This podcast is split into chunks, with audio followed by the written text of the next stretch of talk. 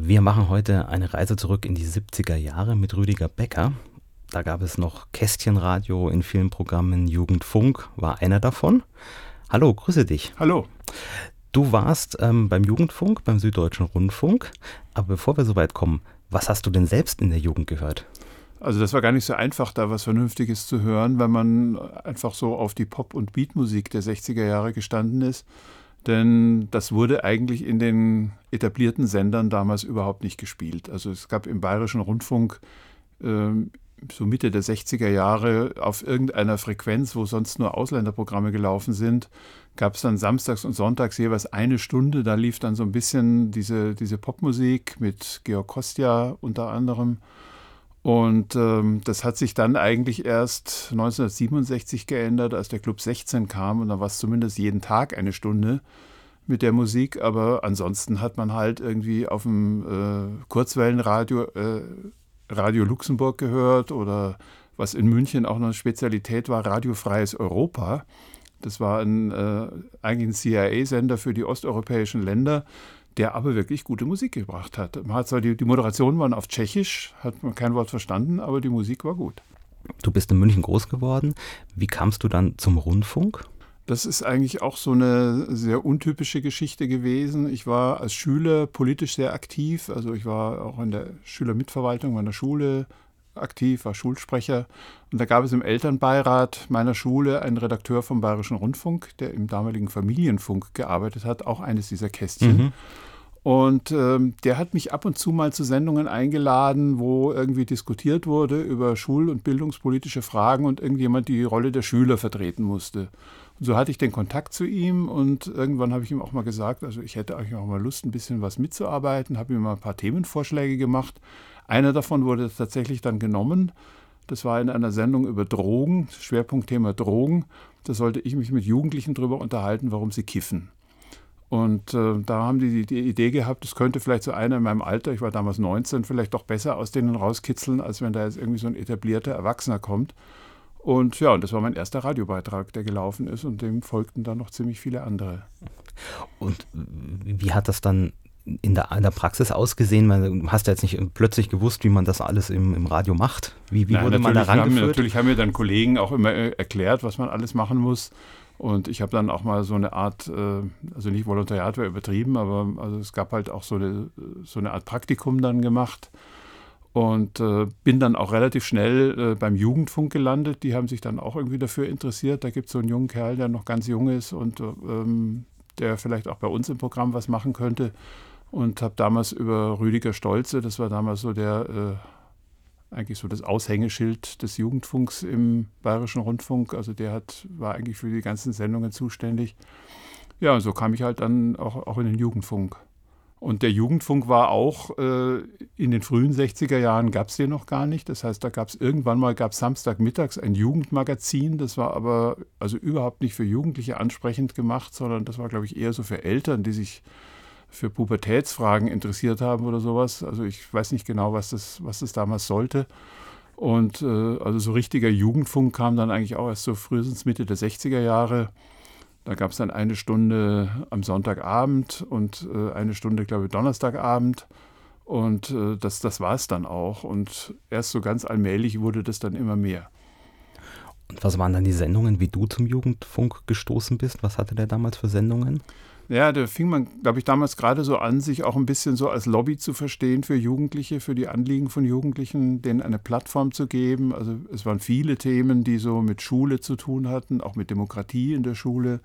Es gab viele äh, Beiträge auch über die Auszubildenden, über Lehrlingsausbildung damals und Missstände in Betrieben und Ausbeutung von, von Auszubildenden. Aber auch die Jugendzentrumsbewegung ging ja damals so los. Also Jugendliche, die irgendwo auf dem flachen Land versucht haben, äh, irgendwie sich stark zu machen für ein Jugendzentrum und nirgends Unterstützung gefunden haben, die waren dann von uns ein bisschen unterstützt worden, indem wir einfach über deren Anliegen berichtet haben und dann halt auch mit den Bürgermeistern geredet haben und so. Da kam dann schon so einiges in Bewegung. Welche Rolle hat die Musik in den Sendungen gespielt? Äh, eigentlich eine ziemlich große. Also das war auch in den, also der Club 16 war ja sowieso eine reine Musiksendung. Und die anderen Sendungen, da war die Musik natürlich mehr oder weniger wie in allen Magazinsendungen Füllmaterial, aber es war halt die Musik, die Jugendliche hören wollten. Also es war äh, also schon, denke ich, also auch ein Vehikel, mit dem man die Hörer vielleicht angelockt hat. Bayern 3 ist 1971 auf Sendung gegangen. Darf man jetzt aus heutiger Sicht, muss man das anders sehen, weil es war damals nicht schon so ein Pop-Programm, sondern es war ja eher so ein Autofahrerwelle hieß mhm. es ja und war eher mit seichter Musik nennen wir es mal so. Ähm, war das so einer der Hauptunterschiede zwischen einem Bayern 3 und einem Jugendfunk? Musikalisch auch? Ja, also Bayern 3 hat natürlich versucht, ein viel breiteres Publikum anzusprechen, auch eine etwas größere Altersgruppe. Und äh, es war, auf Bayern 3 sind auch Schlager gelaufen. Also das war jetzt nicht nur die reine britische, amerikanische und auch deutsche Popmusik, sondern das waren, war eigentlich ein viel gemischter, das Programm. Während in den Jugendsendungen das dann schon deutlicher der Akzent wirklich auf Popmusik lag. Wie sehr haben damals bayerische Bands eine Rolle gespielt? Oder die Förderung dieser? Das hat der Jugendfunk auch gelegentlich gemacht. Also es gab Wettbewerbe auch, wo äh, Bands sich bewerben konnten und die dann, also ein, da wurde dann so eine Art Siegerband, Landessieger erwähnt. Das ist überhaupt recht viel gelaufen, dass man so mit, äh, mit solchen Wettbewerben versucht hat, auch ein bisschen Fuß zu fassen im Land. Es gab auch mal einen DJ-Wettbewerb und äh, da gab es einen Thomas Gottschalk zum Beispiel aus Kulmbach, der sich damals beworben hatte und äh, ich war damals in der Jury. Ähm, und wenn ich ehrlich bin, also die Sendung, die er da abgeliefert hat, war grottenschlecht. Also die ganze Jury war sich eigentlich einig. Also das, das ist niemand, der äh, Karriere machen kann im Radio. Aber Rüdiger Stolze sagte dann, nein, da erkenne ich ein Potenzial und äh, der hat was drauf, das haben die anderen nicht. Also ich will dem nochmal eine Chance geben und der hat ja recht behalten. Du hast du erst Beiträge gemacht im Jugendfunk, hast du dann auch Sendungen moderiert komplett? Ja, ja. also das kam dann irgendwann mal, ich glaube 1971 äh, habe ich dann auch ab und zu mal Sendungen moderiert, auch damals parallel auch im Familienfunk im Übrigen, da sogar schon vorher. Ich glaube, da war ich mit 20 Jahren der jüngste Moderator ever, den das Notizbuch hatte. Ich weiß nicht, ob der Rekord noch irgendwann mal später geknackt worden ist. Aber ich, doch, ich habe relativ viel moderiert. Wie kam es dann zu deinem Wechsel nach Stuttgart zum Süddeutschen Rundfunk? Also da gab es in Stuttgart einen Riesenkonflikt um die Sendung Point. Die damaligen Macher hatten sich überworfen mit der Chefredaktion des Süddeutschen Rundfunks und äh, also es gab da zwei, drei Sendungen, die da also sehr den, den Unwillen der, in der Chefetage ausgelöst haben. Der Vorwurf ging weniger gegen die Sendungen selbst, als auch als, darum, dass das auch nicht richtig angemeldet worden ist, also die niemand vorgewarnt wurde, dass solche Themen ins Programm kommen. Das war damals ein Interview mit Rudi Dutschke unter anderem und ein Interview mit Brühwarm. Das ist eine Schwulenband gewesen aus Hamburg, die relativ locker über Sex geredet haben, wie es damals eben noch nicht so äh, alltagstauglich war.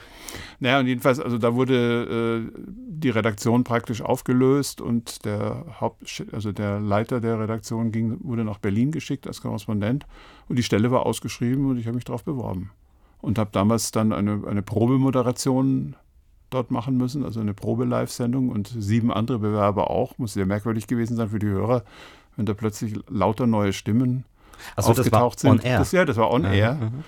Und irgendwie ist, ja, irgendwie hat es geklappt. Wie war das denn damals on air beim Süddeutschen Rundfunk? Ich glaube, das dritte Programm in der Form als Vollprogramm gab es ja noch nicht da. Nee, also das war, ursprünglich war das mal auch ganz ähnlich wie in Bayern, auch, auch ein Programm, in dem das, äh, oder waren es Frequenzen, bestimmte Frequenzen, auf denen Programme für Ausländer ausgestrahlt wurden, für Italiener, Griechen, Spanier. Und ähm, da wurde dann so nach und nach vorne, die liefen alle so gegen Abend und vorne in den Nachmittag ran, wurden dann so eine Sendung nach der anderen angeklebt.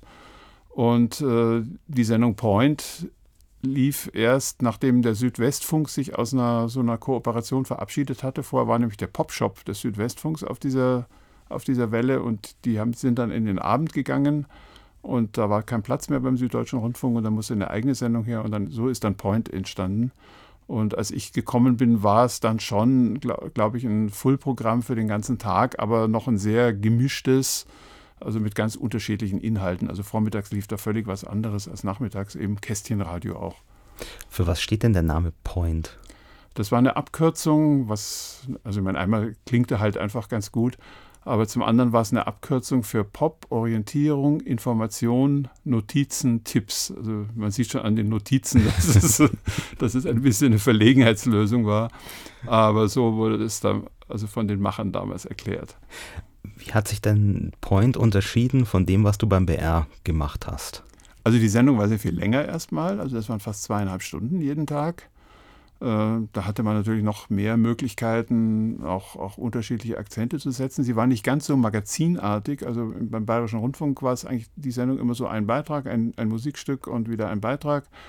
Also da waren auch mal längere Musikinseln in der Sendung, aber man konnte auch mal etwas ausführlicher ein Thema behandeln als Beitrag. Also dass dieser ganze Terror, äh, dass das nach drei Minuten zu Ende sein muss, das gab es damals einfach alles noch nicht. Und äh, wir hatten da eigentlich eine relativ äh, freie Fläche vor uns, die wir da jeden Tag neu befüllen konnten. Und ähm, es war nicht einfach. Also ich, hab, ich war auch am Anfang, hatte ich auch große Schwierigkeiten, mich da auch bei, beim Team irgendwie einzuführen, weil die natürlich alle gedacht haben, jetzt ist der Bussig, so hieß der vorige, äh, also der dann nach Berlin geschickt wurde, Hendrik Bussig, jetzt ist der weg und jetzt haben sie einen vom Bayerischen Rundfunk geholt und der macht jetzt wahrscheinlich reines CSU-Radio. oh, aber sie haben es, glaube ich, sehr schnell gemerkt, dass das nicht der Fall ist. Wie kam denn so eine Sendung damals zustande? Wie hat man Themen gefunden, Musik zusammengestellt? Also die Musikzusammenstellung und die Beitragszusammenstellung oder die Themenzusammenstellung, das waren verschiedene. Also es gab Musikredakteure, die auch aus, aus einer anderen Abteilung kamen, aus der Musikabteilung. Und es gab die Wortredakteure, die haben sich äh, ja einfach zusammengesetzt und mit den freien Mitarbeitern und haben eben für jede Sendung Themen entwickelt. Es gab so bestimmte feste Rubriken, die an, an bestimmte Wochentage gebunden waren. Aber ansonsten hat man halt einfach immer wieder Brainstorming gemacht und sich überlegt, was senden wir morgen und was senden wir langfristig nächste Woche oder übernächste Woche. Also das ging eigentlich äh, ja, in einem ständigen Diskussionsprozess. Wie groß war das Team damals? Es waren außer mir äh, war noch eine weitere Redakteurin und äh, ein, ein, dritter Kollege oder zu der Zeit, der war noch mit so einer Pauschalstelle. Also eigentlich waren wir drei Team, also drei Leute in der Redaktion und das Team von freien Mitarbeitern, würde ich mal sagen, da gab es natürlich immer wieder Zu- und Abgänge, aber das war immer so um die zwölf herum. Hattet ihr in anderen SDR-Programmen auch Sendeflächen oder war Point quasi die einzige Insel des Jugendfunks damals? Point war damals die einzige Insel, also es war, war ja eine relativ große Insel in dem Programm. Später kam dann nochmal so ein Musikableger dazu, der Schlafrock. Der lief dann abends um 10 oder 11, weiß ich jetzt gar nicht mehr so genau. Aber wir haben uns schon hauptsächlich wirklich auf Point konzentriert und das war ja auch genug Arbeit, diese Sendezeit zu füllen. Die lief dann noch sehr lange am Nachmittag, also was natürlich eine blöde Zeit war, also vielleicht für die Schüler, die Hausaufgaben machen. Aber wir haben zum Beispiel an berufstätige Jugendliche sind wir überhaupt nicht rangekommen. Und äh, später rutschte sie dann auf 17 Uhr und noch später auf 18 Uhr ihr hattet ja diesen relativ prominenten Sendeplatz, wie du gerade sagtest, 17 Uhr, das ist ja jetzt Drive Time, nennt man das mhm. ja heutzutage, wo die Leute von der Arbeit nach Hause fahren oder so. Habt ihr da wirklich die Hörer einfangen können zu dieser Zeit? Wie waren da überhaupt auch Reaktionen von Hörern? Habt ihr gewusst, wie viele hören euch? Also es gab damals noch nicht diese äh, On-Air ähm, Untersuchungen, wie viel, wie, wie viel Radio gehört wird und wer welche Programme hört. Das gab es zu dem Zeitpunkt noch gar nicht. Also wir haben uns dann erster Linie eigentlich auf das verlassen, was halt direkt bei uns angekommen ist. Briefe waren das damals halt noch. Dann hatten wir zum Beispiel einen Anrufbeantworter geschaltet. Das war damals schon revolutionäre Technik. Da konnte man draufsprechen als Hörer und konnte, also wenn man irgendwas anregen wollte oder was kritisieren wollte, konnte man das auf den Anrufbeantworter sprechen. Und äh, irgendwann kam dann mal das Fax noch. Aber das hat, glaube ich, für Jugendliche jetzt nicht so eine große Rolle gespielt. Also wir haben eigentlich so schon einen recht direkten, recht engen Kontakt zu vielen Hörern gehabt, aber wie viele das wirklich waren, wissen wir eigentlich nicht. Und habt ihr durch diesen Sendeplatz auch viele andere eingefangen, wisst ihr das?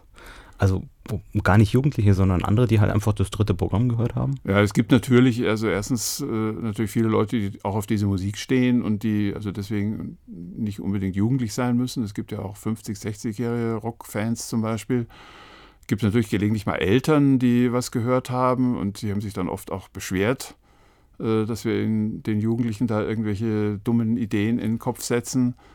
Also es war halt damals ein Programm, das war, glaube ich, das Typische eben für den Jugendfunk, was ich vorhin schon mal gesagt habe, das sich versucht hat, als Plattform zu verstehen, also für die Interessen von Jugendlichen. Und äh, also einfach, gerade in Baden-Württemberg war es insofern sehr spannend, weil Baden-Württemberg eigentlich eine unheimlich lebendige Szene hatte, die so auf dem flachen Land auch präsent war. Also es gab erstens mal fast in jedem Dorf in Baden-Württemberg irgendeine Jugendzentrumsinitiative.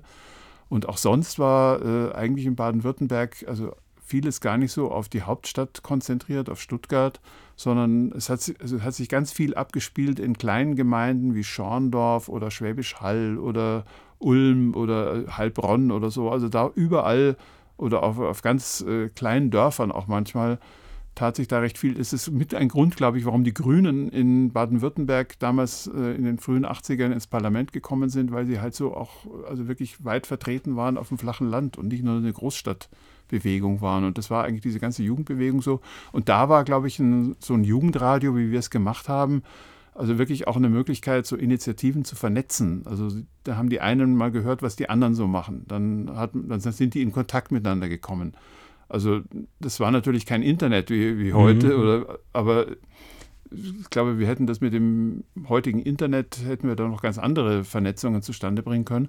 Aber allein zum Beispiel, dass in Point also immer jeden Tag Veranstaltungen durchgesagt worden sind, die, also wo irgendjemand was auf die Beine gestellt hat in, in, in seiner näheren Umgebung. Allein, dass sowas durchgesagt wurde, das hat schon eine ganze Menge bewirkt.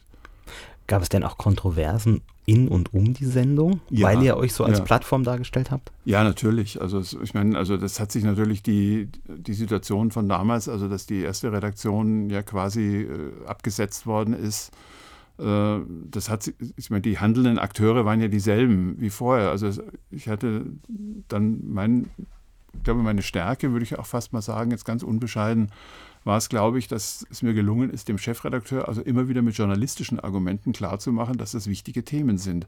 Der kam natürlich mal immer wieder und sagt, warum berichtet ihr immer nur über diese rebellischen Jugendlichen? Es gibt auch Jugendliche, die sich in der Jugendfeuerwehr engagieren oder es gibt auch Jugendliche, die auch noch ganz andere Hobbys haben als als Rabatz zu machen und so. Und äh, ich habe dann immer gesagt, ja, also die äh, Shakespeare'schen Königsdramen, da gibt es auch immer Mord und Totschlag. Den Alltag äh, aus, die, aus, diesen Jahrhunderten zu schildern, das hätten diese Stücke nicht bis heute überlebt. Und also es ist auch immer da, wo Konflikte sind, entstehen spannende Themen und spannende Prozesse. Und ja, das hat er wohl irgendwie auch mal geschluckt. Und äh, natürlich gab es dann immer wieder mal Streit. Es gab auch Beschwerden um einzelne Sendungen. Es, aber es gab jetzt nicht so den ganz großen Skandal.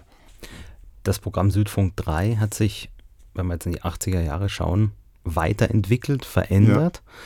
Ähm, welche Auswirkungen hatte das denn auf die Sendung Point? Das hatte, glaube ich, schon so ein bisschen die Auswirkungen in die Richtung, dass Point dann so äh, vielleicht doch eher so in die Rolle eines Spezialprogramms gerutscht ist. Also davor liefen tagsüber liefen eigentlich recht populäre Musiksendungen, die also auch äh, sehr poporientiert waren, die also natürlich dieselben Musikfarben äh, gespielt haben wie Point. Point hat sich dann, aber auch weil wir dann ja in den Abend immer weiter gerutscht sind, konnten wir natürlich auch ein bisschen äh, weniger mit Rücksicht auf Quoten oder auf äh, Hörerzahlen arbeiten, weil abends ja sowieso irgendwie die, das Radiointeresse nachlässt. Da ist es vielleicht dann so ein bisschen mehr so eine Spezialsendung geworden.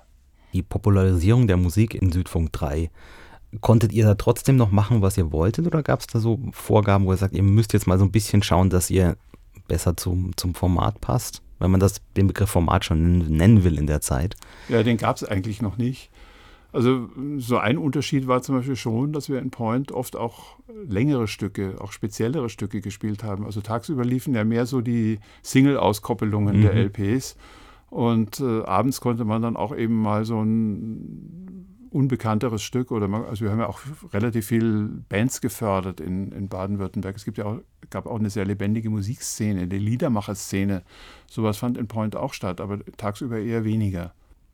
Wir hatten damals auch die Idee, äh, da liefen die, äh, als diese Rockpalast-Sendungen im Fernsehen liefen, haben wir uns immer gesagt, also das kann man, das kann man doch auch in, in besserer Tonqualität rüberbringen und äh, hatten die Idee, wir senden den Stereoton von den, von den Live-Konzerten. Also man, man guckt es im, im Fernsehen, schaltet den Fernseher an und das Radio gleichzeitig und hat dann äh, also in sehr viel besserer Qualität äh, die Konzerte. Was übrigens heute gar nicht mehr geht, weil die digitalen äh, Ausstrahlungswege ja sehr unterschiedlich sind und also es gibt, es läuft ja selten eins zu eins in der realen Zeit. Das ist manchmal drei, vier Sekunden Verzögerung, aber das ist natürlich bei so einem Konzert geht es schon nicht mehr. Aber damals ging es noch, weil es eben analog war. Und ähm, das haben wir so ein paar Samstage lang gemacht und äh, das war sehr, sehr, ist sehr, sehr gut angekommen. Und irgendwann haben wir mal äh, gesagt, wir füllen dann auch die, die Sendezeit davor und danach noch ein bisschen so mit eigener Musik, weil die, die Konzerte begannen um 23 Uhr und dann sind wir aber schon früher auf Sendung gegangen und haben dann hinten noch ein bisschen Musik drangehängt und haben da so eine ganz äh, eigene Sendung noch drumherum gebaut und irgendwann die auch mal ohne den Rockpalast gemacht. Und äh, dann gab es eine Geschichte, die heute sich auch nie wieder so hätte, nie wieder passieren könnte. Wir äh, hatten, ich, ich, saß damals mit meinem, haben es zu zweit moderiert und wir waren, glaube ich, bis zwei oder drei Uhr nachts sollte die Sendung laufen. Und wir kriegten dauernd Anrufe von Leuten, sagen, endlich läuft da mal gescheite Musik, auch nachts im Radio und so, dass wir irgendwie gesagt haben, warum sollen wir eigentlich um drei Uhr aufhören? Also muss man dazu sagen, es gab damals ja noch nicht so eine Popnacht oder so eine Runde um die nee, Uhr. das gab es das gab's noch, noch nicht, ja, ja. genau. Und dann, dann habe ich um, um halb drei beim, Sen bei dem, beim Sender angerufen, also beim echten Sender, nämlich bei der, also bei denen, die äh, Mühlacker war das, glaube ich, die, die halt also dafür gesorgt haben, dass das auch wirklich in, äh, ausgestrahlt wird. Und habe gesagt, könnt ihr darauf verzichten, um drei Uhr auf das ARD-Programm, auf das ARD-Nachtprogramm zu schalten? Lasst uns einfach weitermachen. Und dann, ja, das geht doch gar nicht. Und äh, das können, können Sie denn das selber entscheiden? Ich habe dann irgendwann mal gesagt, ich nehme es auf meine Kappe. Und äh, dann haben wir es gemacht, dann haben wir bis 6 Uhr morgens weitergesendet. und dann wurde ich am nächsten Tag zum Programmdirektor zitiert. Der sagte, eigentlich müsste ich sie ja streng rügen, aber es war großartig.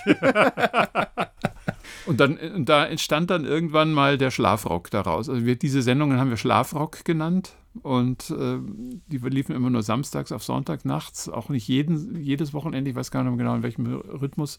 Und irgendwann wurde da dann in dem Gesamt, als dieses ganze Südfunk 3 Programm dann neu aufgelegt wurde, war das dann eine tägliche Sendung von 22 bis 23 Uhr wenn man sich das Radio von heute anschaut, dann gibt es eigentlich Jugendfunk, sowas gibt es nicht mehr. Es Nein. gibt ganze Jugendwellen, die aber sicherlich auch ganz anders sind als, als die Sendungen, die ihr damals gemacht habt. Es gibt viele Musiksendungen noch, die man vielleicht so als Nachfolger des Jugendfunks ansehen kann. Wie hat sich das dann beim Süddeutschen Rundfunk entwickelt? Weil SDR 3, wenn wir uns das jetzt Mitte der 90er anschauen, da gab es zwar noch eine Sendung, die Point hieß, die aber inhaltlich ja eigentlich nichts mehr mit dem zu tun hatte, was ihr gemacht habt damals. Ja, das hat sich natürlich dann so im Laufe der Zeit, äh, ist es tatsächlich mehr abgeflacht äh, meine ich jetzt gar nicht unbedingt negativ. Also, es, also diese Ecken und Kanten, die für Point typisch waren, gab es damals vielleicht nicht mehr so. Aber heute mit diesen, mit diesen jungen Wellen, die ja also nahezu jeder ARD-Sender dann irgendwann spätestens in den 90er Jahren äh, eingeführt hat, hat sich der Jugendfunk auch so ein bisschen überflüssig gemacht. Also dann war das, ähm, da kommen wir vielleicht nochmal auf Bayern zurück, äh, da war ich zwar nicht mehr dabei, aber da war es dann halt so, dass der Zündfunk auf Bayern 2 lief und das war also natürlich jetzt nicht eine junge Welle, sondern das war also eher so die Kultur- und Informationswelle des BR, also die etwas tiefer gehende Informationswelle. Und, ähm, und da hat sich eigentlich der Jugendfunk abgekoppelt von der, von der Popmusikwelle.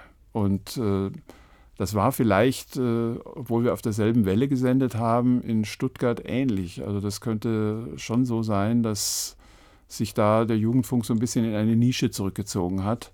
Und tagsüber lief halt dann das populäre Programm, was aber andererseits ja auch wieder ganz gut war, denn das war ja sozusagen der Door-Opener für uns. Habt ihr denn mit dem Start der Privatradios Ende der 1980er in Baden-Württemberg gemerkt, dass da Hörer euch flöten gehen oder war das eine andere Zielgruppe? Das war eigentlich eine andere Zielgruppe. Also, also erstmal haben die Privatradios in den Anfängen also gar keine so große Rolle gespielt. Es gab auch nicht so einen äh, zentralen Privatsender, der so für ganz Baden-Württemberg äh, so ähnlich wie Antenne Bayern oder sowas, also so äh, alles, alles abgegriffen hat, sondern es gab verschiedene kleinere, eher lokalere Sender und ähm, das haben wir eigentlich gar nicht so stark gespürt. Also wir haben einfach versucht, unser Ding zu machen und ähm, nicht so sehr nach links und nach rechts zu schauen. Und haben ja versucht, uns auch immer wieder mit unseren Hörern kurz zu schließen und also so oft schon in Kontakt auch zu bleiben. Und äh, dann halt, ja, die Inhalte haben sich dann vielleicht auch manchmal ein bisschen weiter wegbewegt von, von reinen Jugendthemen, weil sich ja dann so im Lauf der Jahre dann auch diese Konfliktsituation, in der Jugendliche so in den 60er, 70er Jahren noch waren, mit Eltern, die aus einer ganz anderen äh, Umgebung kamen, die auch ganz andere Musikgeschmäcker hatten. Also man musste sich damals als Jugendliche in den 60er, 70ern also ganz anders irgendwie behaupten und, und äh, man sich auch abgrenzen von den Älteren. Und in den 90ern waren ja diese Jugendlichen dann selber Eltern und hatten wieder eigene Kinder. Und, aber da war einfach ein viel entspannteres Verhältnis auch zwischen den Generationen. Du hast nochmal die Sendeanstalt gewechselt. Du bist dann zum WDR und auch wieder zum Jugendfunk, oder? Ja, das war, im WDR gab es eine Sendung, die hieß Rotlicht, die ist eigentlich aus dem Kinderprogramm raus entstanden, also als, als Sendung für die älteren Kinder. Und der WDR hatte immer die Idee, ähm, nachdem es vorher mal eine Sendung gab, die Radiothek hieß und die, das war aber lange bevor ich dahin gekommen bin, die dann, die auch immer wieder Anstoß erregt hat, wie eben alle, fast alle Jugendsendungen in der ARD auch immer wieder mal ihre, ihre großen Konflikte hatten. Und die Radiothek ist dann irgendwann mal eingestellt worden. Und ähm, dann hat man eben mal so die, die, Idee gehabt, also so irgendwas für die Pubertierenden zu machen, so für die Leute zwischen Kind und Jugendliche. Und das war die Sendung, die ich damals mit aufgebaut habe. Die hieß Riff. Und lief damals im ersten Programm, glaube ich. Die lief im ersten Programm, wobei dieses WDR 1 ein, ein ganz merkwürdiges Programm war. Das war also noch gemischter als äh, Südfunk 3 äh, in seinen Anfängen. Also da, da lief wirklich von morgens lief Regional, äh, liefen, liefen Regionalprogramme, also da liefen auch so Spezialistensendungen und dann eben am Nachmittag ab 13 Uhr wurde es dann plötzlich jugendlich. Und dann gab es erst eine zweistündige Musiksendung, dann gab es eben uns, Riff, und dann folgten noch zwei weitere Musiksendungen, immer so zwei Stunden lang. Also das war so der erste Versuch, eine, eine Popwelle da aufzubauen. Und äh, aber so richtig hat sich der damalige Hörfunkdirektor nicht äh, dazu bereit finden können, das also wirklich mal auf den ganzen Tag auszudehnen. Das ist dann eigentlich erst später durch seinen Nachfolger Fritz Pleitgen in den 90er Jahren entstanden und das war dann eben eins live. Was habt ihr denn in Riff alles gemacht? Ja, wir haben auch versucht, äh, damals war schon nicht mehr so extrem diese, diese Jugendzentrums- und sonstige Bewegung, also diese politische Bewegung. Also von welchen Jahren sprechen wir jetzt? Das sind so die Ende der 80er, Anfang der 90er. Da waren diese Themen also vielleicht nicht mehr so stark vorhanden. Da waren es viele Themen, die einfach auch so mit dem Erwachsenwerden zu tun hatten. Also mit, äh, wir haben damals eine Serie gemacht, die auch damals ziemlich viel Wirbel gemacht hat, die ist der Klapperstorch-Report. Und das war so der Versuch, äh, Sexthemen also mal im, im Programm unterzubringen. Und äh, eine Sendung über Onanie, die wir damals gemacht haben, über Masturbation, die hat also einen Riesenwirbel veranstaltet und die durfte erst gar nicht ausgestrahlt werden und also alles musste vorproduziert sein und musste also von äh, allen Hierarchen abgenommen werden. Und irgendwann haben wir es dann doch so halbwegs durchgekriegt, aber äh, es war, also das war schon manchmal recht schwierig im WDR. Da ist also der Westdeutsche Rundfunk sendet im Schatten des Kölner Doms. das, das hat vielleicht auch manchmal Auswirkungen. Du sagst es schon, es gab keine so echte Popwelle, die kam dann erst 1995. Mhm. Und, da hieß das Programm dann auch 1 Live, so wie es heute noch heißt. War das dann auch in gewisser Weise einfach das Ende von vielen Sendungen? Ja, es war damals, äh, also Riff gab es damals auch nicht mehr als Sendung. Also 1 Live war auch eher so ein Durchhörprogramm. Als, zeitweise hatten die überhaupt keine Sendungstitel, sondern es lief einfach so von morgens bis abends durch. War übrigens beim Südfunk auch mal so. Da gab es auch mal so eine Phase, ein Jahr oder so, wo man aufs, fast auf sämtliche Sendetitel außer Point verzichtet hatte. Und ähm, also das, das war schon, war schon ein bisschen anders. Also das war dann auch nicht mehr, ja, es passten dann, passten vielleicht auch solche Spezialsendungen wie Riff es auch war, die auch meiner Meinung nach von der Zielgruppe her viel zu eng definiert war. Das passte dann auch nicht mehr in dieses 1 Live rein. Also heute ist einfach die Zeit auch anders. Also ich trauere dem jetzt nicht nach. Ich fand das äh, eine, eine, spannende, ins, insgesamt auch sehr aufregende Zeit, aber es ist klar, dass es diese Art Jugendfunk heute nicht mehr gibt und ich auch nicht mehr geben wird. Also weil es, es gibt auch die Jugendlichen nicht mehr so als eine homogene Gruppe. Also den, ich würde mal sagen, in den 70er, 80er Jahren waren Jugendliche, ja, wie ich schon vorhin sagte, also eben im Dauerkonflikt auch mit Erwachsenen irgendwie schon eine, eine, eine Gruppe so für sich. Und, und heute ist ja ist es ja, also sind die, die Unterschiede also zwischen, zwischen Jünger, Jüngeren und Älteren gar nicht mehr so groß. Also zu meiner Zeit waren Eltern noch Leute, die ganz bieder gekleidet waren und die ganz andere Vorstellungen von der Welt hatten. Und heute, heute wenn eine Jugendliche zu ihrer Mutter sagt, ich habe mir ein Tattoo stechen lassen, dann fragt ihr auch höchstens, wo hast du das machen lassen? Würdest du denn, wenn du, das, du dir das heutige Radio anschaust, sagen, Themen, die ihr damals gemacht habt, vielleicht auch in veränderter Form, finden heute einfach gar nicht mehr statt? Oder sie finden woanders statt? Ja, manche Themen finden natürlich heute auch woanders statt. Also einmal natürlich ganz stark im Netz, im Internet.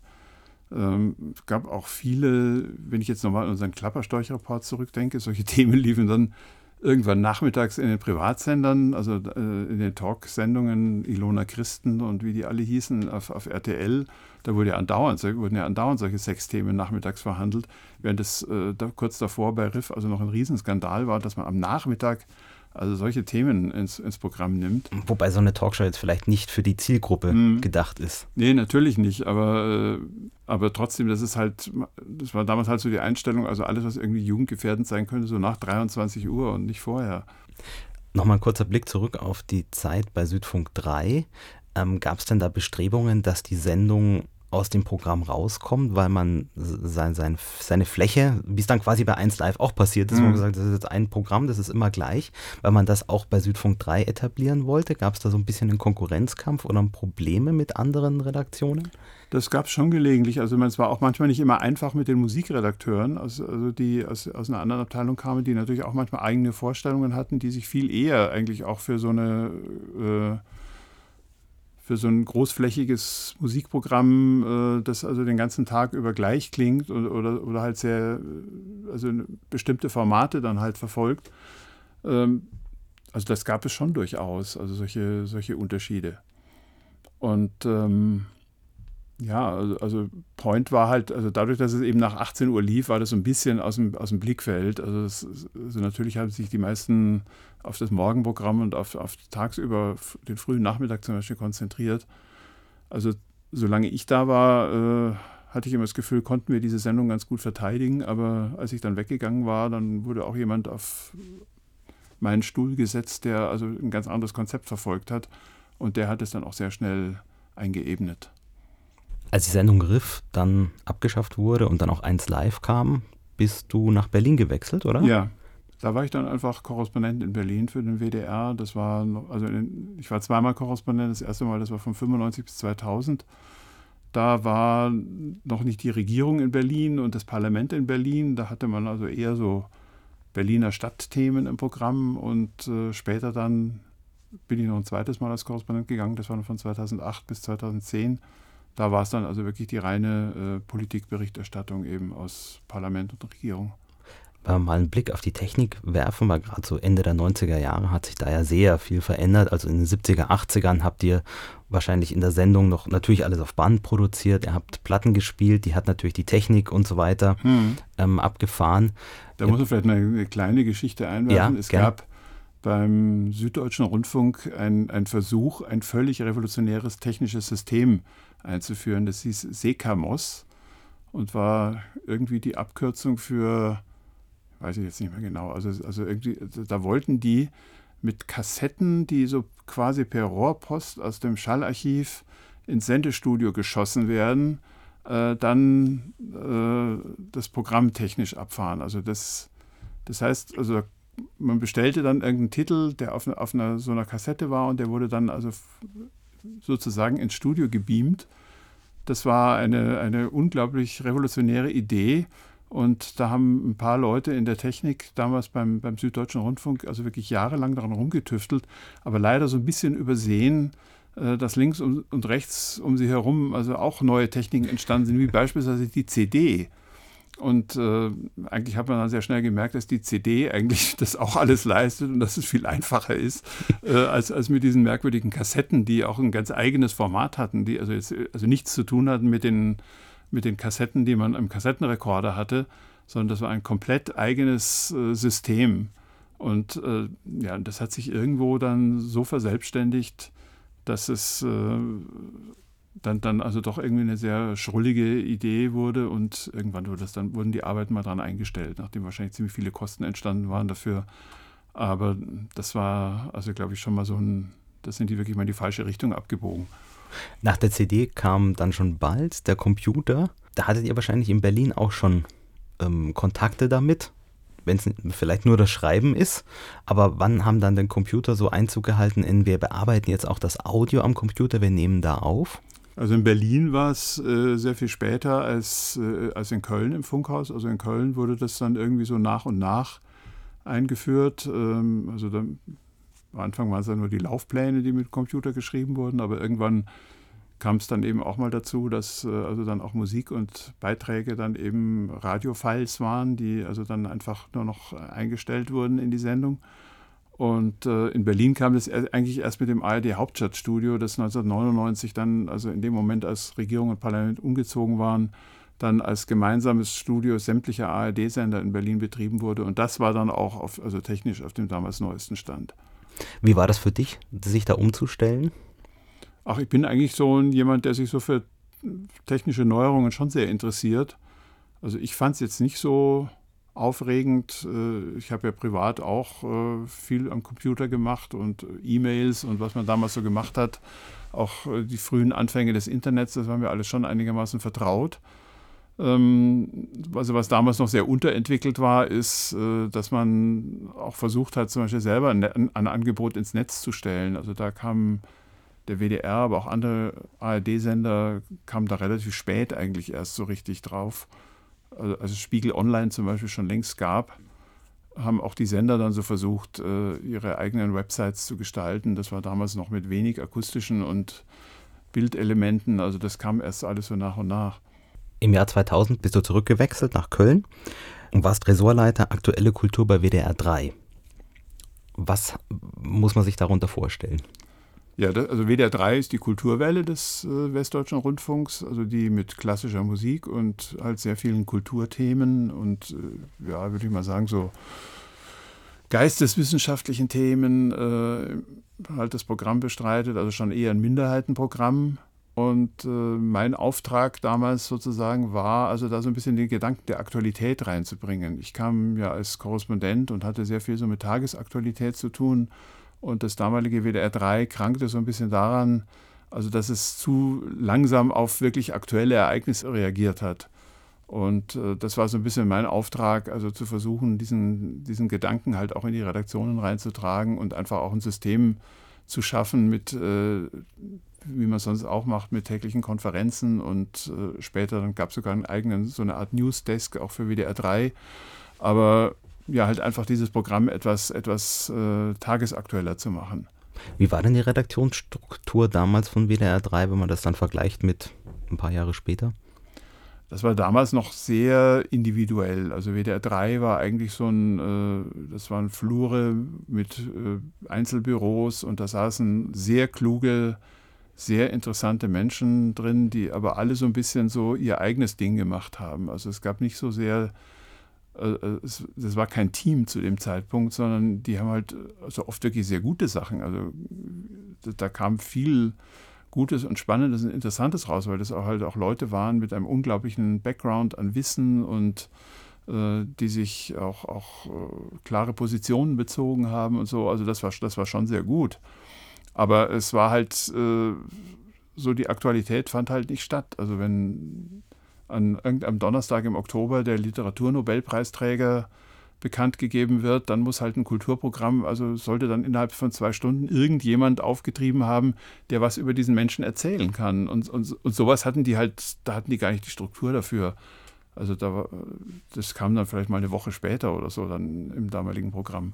Also das hat sich, glaube ich, dann schon, als die Redaktionen dann auch etwas, etwas äh, neu orientiert waren, war das dann ganz anders. Und dann wurde es, waren eigentlich die, aktu die Kulturprogramme wirklich aktuell. Also war der Begriff aktuelle Kultur dann auch gerechtfertigt. Habt ihr das an den Hörerzahlen auch gemerkt, dass sich die verbessert haben dadurch? Äh, die haben sich eigentlich bei den Kulturprogrammen, also krebsen die ja immer auf einem recht niedrigen Level rum. Und äh, das war eigentlich zu dem Zeitpunkt, als ich da war, hat sich das nicht wesentlich verbessert. Die haben, also später dann hat sich das, wurde das Programm ein bisschen umstrukturiert. Das hat dann schon so ein paar Verbesserungen gebracht, vor allem weil die, die Wochenenden äh, da oft recht träge waren. Also da wurden dann einfach halt interessantere und flottere Sendungen gemacht. Also inzwischen hat sich das schon äh, auf dem insgesamt sehr niedrigen Niveau, aber schon so ein bisschen besser eingepegelt. Welche Schnittstellen hattet ihr zu den anderen Kultursendungen, die es ja vor allem im WDR 5 damals schon gab und heute noch gibt? Das war bei WDR 3 und WDR 5 immer so ein äh, damaliges Konfliktthema, weil es gab eigentlich zwei, es gab am Anfang zwei völlig getrennte Kulturredaktionen, was natürlich ein völliges Unding war. Und äh, ich habe auch mit meinem Kollegen von WDR 5, Volker Schäffer, also schon von Anfang an irgendwie angestrebt, dass wir versuchen, das irgendwie zusammenzuführen und was Gemeinsames zu machen. Und das hat also nach ein paar Jahren hin und her ist es dann auch endlich gelungen. Und dann war, war es aber so, dass nicht ganz klar war, wer, wer soll das Programm jetzt leiten. Es gab einen von WDR 3 und einen von WDR 5. Und da habe ich die Chance ergriffen zu sagen, ähm, also wenn ihr mich nochmal nach Berlin schickt, dann gehe ich freiwillig und so ist es dann auch gekommen. ähm, das heißt, du warst wieder äh, als Korrespondent tätig. Was war in der Zeit wichtig in Berlin? Also in Berlin ist alles wichtig. Also das ist natürlich, das, wenn man das so verfolgt, kriegt, kriegt man es auch mit. Es sind ganz viele, also jeden Tag wird, man sagt, es gibt das Bild, jeden Tag wird eine neue Sau durchs Dorf getrieben. Also es gibt natürlich äh, alles, was die Politiker äh, oder was in der Politik irgendwie an, an, Themen aufgeworfen und diskutiert wird, war wichtig. Und äh, wichtig war auch, es möglichst schnell ins Programm zu bringen. Und ähm, da ist dann eigentlich so eine Arbeitsweise entstanden, die recht wenig Platz gelassen hat, also wirklich gründliche Recherche für Hintergründe ausleuchten, sondern es, es musste immer relativ schnell und aktuell auf alles reagiert werden. Und das war in dem Hauptstadtstudio leider äh, also nie so richtig, ist es nie so richtig gelungen, ähm, also auch Freiräume zu schaffen für Menschen, die dann eben mal etwas, etwas länger irgendein Thema beobachten und etwas intensiver recherchieren und einfach auch mal eine Woche freigestellt werden von dem ganzen aktuellen Betrieb, um sich also tiefer in ein Thema einzuarbeiten.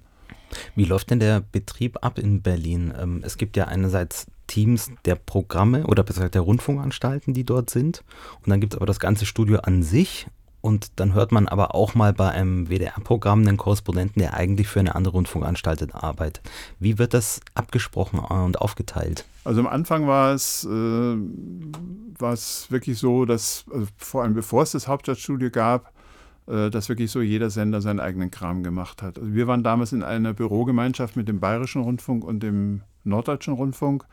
Wir haben uns da schon gelegentlich mal abgesprochen, also zum Beispiel Frühdienste gemeinsam gemacht. Also das heißt, dann, dann ist, da gab es halt nur einen, der Frühdienst hatte und der hat dann eben alle Programme beliefert. Das ist dann später, als das ARD-Hauptstadtstudio zusammengewachsen ist, äh, ist das so nach und nach, hat sich das dann auch durchgesetzt, dass es eigentlich Quatsch ist, wenn fünf Leute äh, auf derselben Pressekonferenz sitzen, dann im Grunde genommen dieselben O-Töne dann auch irgendwie mitschneiden und dann ganz ähnliche Beiträge machen und nur, dass es halt andere Namen sind. Und äh, ich glaube, jemand, der Radio hört, kann es sowieso nicht unterscheiden, ob, ob, das jetzt ein Korrespondent vom Bayerischen Rundfunk oder vom Südwestrundfunk oder von sonst einem Sender ist. Die kennen die ja die Leute gar nicht so sehr. Und äh, das hat sich also im Laufe der Jahre dann doch zu viel mehr Teamarbeit entwickelt. Und ich weiß jetzt zwar nicht ganz genau, wie es heute ist, aber es ist immer mehr, äh, ist es eigentlich zusammengewachsen. Und es ist ja auch einfach schon aus finanziellen Gründen sinnvoll, also das nicht ausufern zu lassen mit der vielen Doppel- und Dreifacharbeit. Also das hat sich, das hat sich sehr stark geändert mittlerweile. Und ähm, im Fernsehen war es ja eh immer so beim, beim Hauptstadtstudio, dass äh, die für die gesamte ARD gearbeitet haben, aber die haben halt auch die Sendungen, die in der ganzen ARD ausgestrahlt, also die Tagesschau läuft ja auch bundesweit während der, also jeder Sender seine eigenen äh, Sendungen hat und meine, jetzt wird es vielleicht ein bisschen speziell, äh, aber ich will nur mal ein Beispiel nennen. Es gibt also diese kurzen Aufsager für Nachrichtensendungen, die also dann so 40 Sekunden, 45 Sekunden in die Nachrichtensendungen eingeblendet werden. Und selbst die waren in den verschiedenen äh, ARD-Anstalten ganz unterschiedlich. Also der Westdeutsche Rundfunk hat immer die Nachricht, die eigentliche Nachricht vom Moderator verlesen lassen und der Korrespondent hat dann was Einordnendes dazu gesagt. Andere Sender wollten, dass man die Nachricht selber sozusagen verkündet in seinem Beitrag. Das heißt, man musste da selbst solche Dinge musste man in drei, vier Varianten äh, produzieren und dann musste man hinterher noch drei, vier Mal aufsagen, äh, Rüdiger Becker äh, aus Berlin oder aus Berlin, also selbst das war so ritualisiert in den einzelnen Sendern, dass man da also selbst diese Absagen viermal aufnehmen musste. Also das ist, glaube ich, mittlerweile aber nicht mehr so. Rüdiger Becker, ich danke vielmals für das Gespräch. Gerne.